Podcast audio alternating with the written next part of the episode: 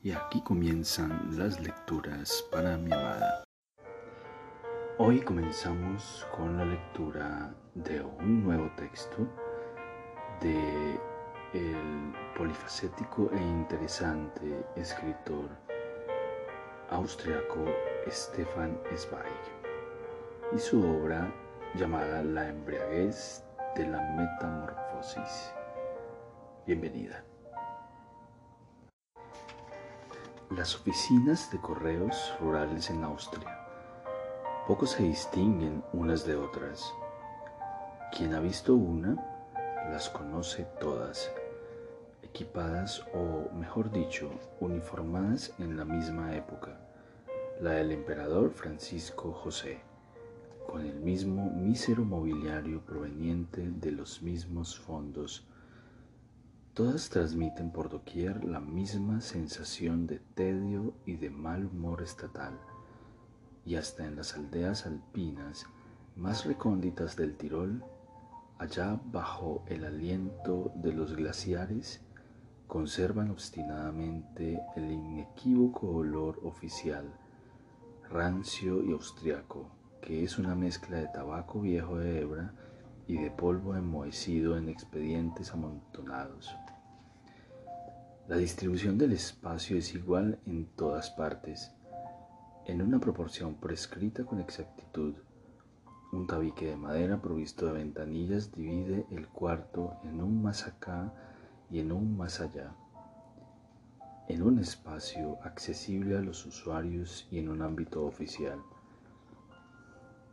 El hecho de que el Estado muestre escaso interés por una permanencia prolongada de los ciudadanos en la sección accesible a todos, queda de manifiesto por la falta de asientos y de cualquier tipo de comodidad.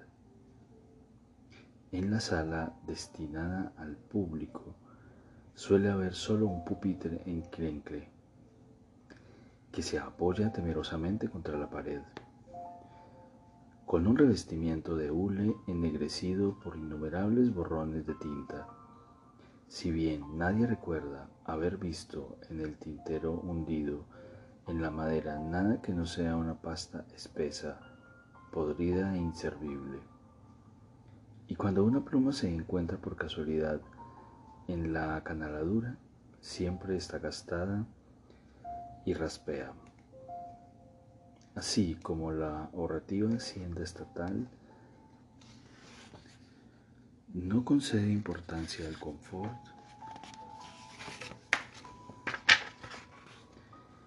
tampoco se interesa por la belleza desde que la República retiró el retrato de Francisco José, a lo sumo pueden aspirar al rango de decoración artística del espacio los carteles que desplegando sus colores, chillones sobre la cal sucia de las paredes, invitan a exposiciones clausuradas hace tiempo, a la compra de números de la lotería y en algunas oficinas olvidadizas a firmar empréstitos de guerra. Con este ornamento barato y a lo sumo con la siempre incumplida exhortación a no fumar, acaba la generosidad del Estado en el espacio destinado al público. La sala, situada al otro lado de la barrera oficial, impone más respeto. Allí, el Estado despliega y amontona los símbolos evidentes de su poder y amplitud. En un rincón, protegido se halla una caja de caudales de hierro y las rejas de la ventana dan pie a suponer que, en efecto, el mueble a veces alberga importantes valores. En el mostrador brilla, como pieza de máximo lujo, un telégrafo morse de latón bien lustrado, mientras que a su lado duerme más humilde, el teléfono en su cuna de níquel negro. Solo a estos dos aparatos se les concede cierto espacio de respeto y solaz por cuanto, conectados a hilos de alambre, unen la remota y minúscula aldea con los confines del imperio. Los otros utensilios del tráfico postal, en cambio, se ven obligados a apiñarse. La balanza para los paquetes y las sacas de la correspondencia, los libros, carpetas, cuadernos y registros, las cajas redondas y tintineantes de los portes, los platillos y los pesos, los lápices negros, azules, rojos y violetas, los pasadores y las grapas, las cuerdas, el lacre, la esponja y la salvadera, la goma arábiga, el cuchillo, las tijeras y la plegadera, o sea, los múltiples instrumentos del servicio postal se apelotonan sobre la superficie del escritorio de apenas una vara de profundidad, al tiempo que en los numerosos cajones y armarios se apila una cantidad inconcebible de otros papeles y formularios. No obstante, el aparente derroche de este despliegue es, de hecho, un espejismo, pues el Estado registra en secreto y con rigor implacable cada uno de esos utensilios baratos. El inexorable erario pide a sus empleados cuentas de cada pieza utilizada o gastada, sea un lápiz usado o un sello roto, un papel secante desflecado o el jabón que se ha roto.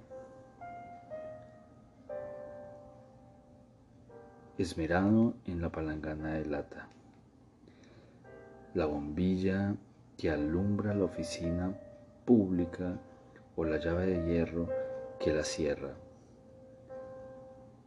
Junto a la estufa de hierro cuelga mecanografiado y confirmado por sello oficial y firma ilegible un extenso inventario que registra con rigurosidad aritmética hasta la presencia de los objetos más insignificantes y carentes de valor en la sucursal de correos correspondiente.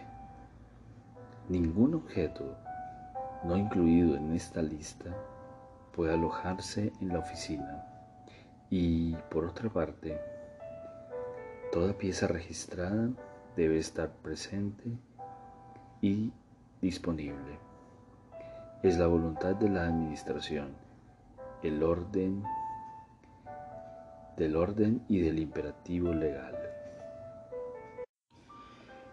En rigor, la lista mecanografiada de objetos debería incluir también a la persona que cada mañana a las 8 sube la ventanilla y pone en movimiento los utensilios hasta entonces inertes que abre las sacas de la correspondencia, sella las cartas, paga las transferencias, escribe los recibos, pesa los paquetes, emborrona los papeles con extraños y secretos signos utilizando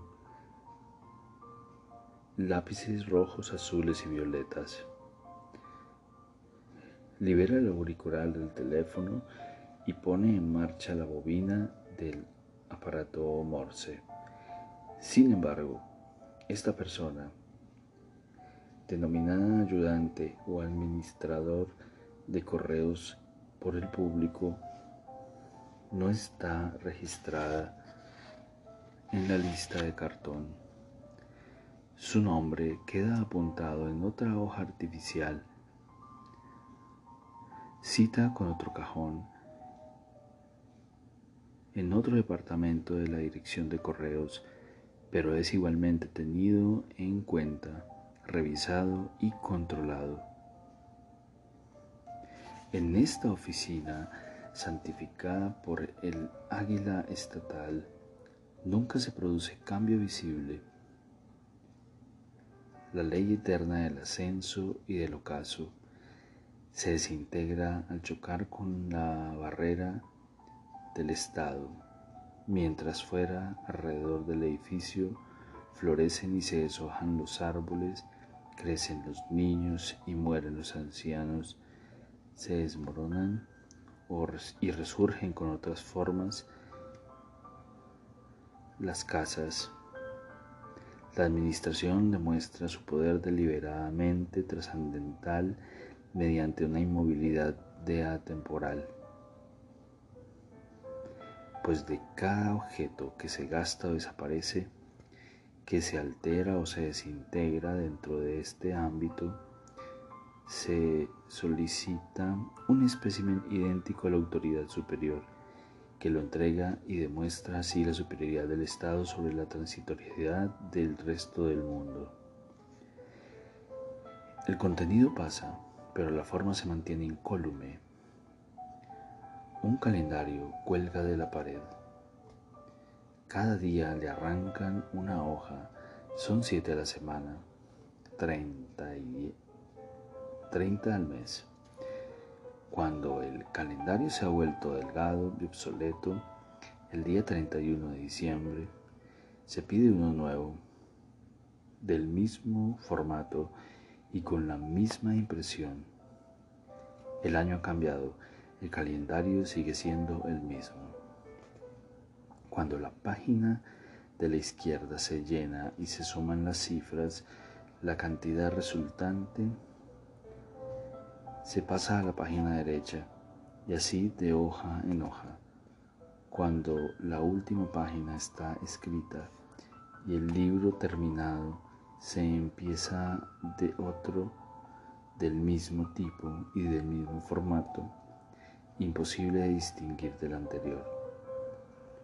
Lo que desaparece vuelve a estar al día siguiente, uniforme como el servicio de tal modo que sobre el mismo tablero de madera se encuentran invariables los mismos objetos, las hojas, lápices, pasadores y formularios, todos uniformes, siempre renovados y siempre los mismos. Nada desaparece en ese espacio estatal, nada se agrega, la misma vida o más bien la misma muerte continúa reina allí sin florecer ni marchitarse. Los objetos de ese amplio abanico solo difieren en el ritmo del desgaste y de la renovación, pero no en su destino. Un lápiz dura una semana, se gasta y acaba siendo sustituido por uno igual.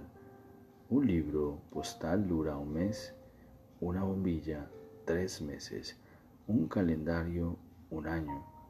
A la silla de asiento de paja se le asignan tres años antes de ser renovada. A la persona que se pasa la vida sentada en la silla entre 30 y 35 años de servicio transcurridos, los cuales otra persona es instalada en dicho asiento este sigue siendo el mismo. En la oficina de Klein Reifling, una insignificante aldea situada no lejos de Krems, a unas dos horas en tren de Viena, este equipamiento intercambiable llamado funcionario pertenece en el año 1926 al sexo femenino y se recibe por parte de la Administración el título de ayudante de correos, por cuanto la estafeta en cuestión se incluye entre las categorías inferiores. A través de la ventanilla no se divisa mucho más que un perfil de muchacha simpática y discreta, de labios un tanto delgados, mejillas un tanto pálidas y manchas un tanto grises bajo los ojos. el atardecer, cuando debe encender la iluminación eléctrica que resalta los contrastes. Una mirada precisa reconoce ligeras arrugas y pliegues en la frente y las sienes. No obstante, junto con las malvas, con las malvas puestas en la ventana y el espléndido sauco que colocó en la palangana de lata, esta muchacha representa el objeto más refrescante con mucho de los utensilios postales de Klein Reifling y parece disponible para el servicio público durante al menos 25 años más. La mano femenina, de dedos pálidos, subirá y bajará la misma ventanilla enclenque miles y miles de veces. Lanzará cientos de miles o hasta millones de cartas con el mismo gesto rectangular sobre el pupitre para su sellado y cientos de miles o hasta millones de veces estampará con el mismo ruido fuerte, breve y seco el timbre sobre los sellos. La articulación experta probablemente funcionará cada vez mejor, de forma cada vez más mecánica, más inconsciente más liberada del cuerpo vigilante. Los cientos de miles de cartas serán cartas siempre diferentes, pero cartas y al fin y al cabo. Los sellos serán sellos diferentes, pero sellos al fin y al cabo. Los días serán diferentes, pero cada día transcurrirá entre las 8 y las 12 de la mañana y las 2 y las 6 de la tarde. El servicio será igual, siempre igual, en todos los años de crecimiento y marchitamiento. Y aquí terminan las lecturas para mi amada. Espero este capítulo haya sido de tu agrado. Te amo, te amo con todo mi ser, todo mi corazón.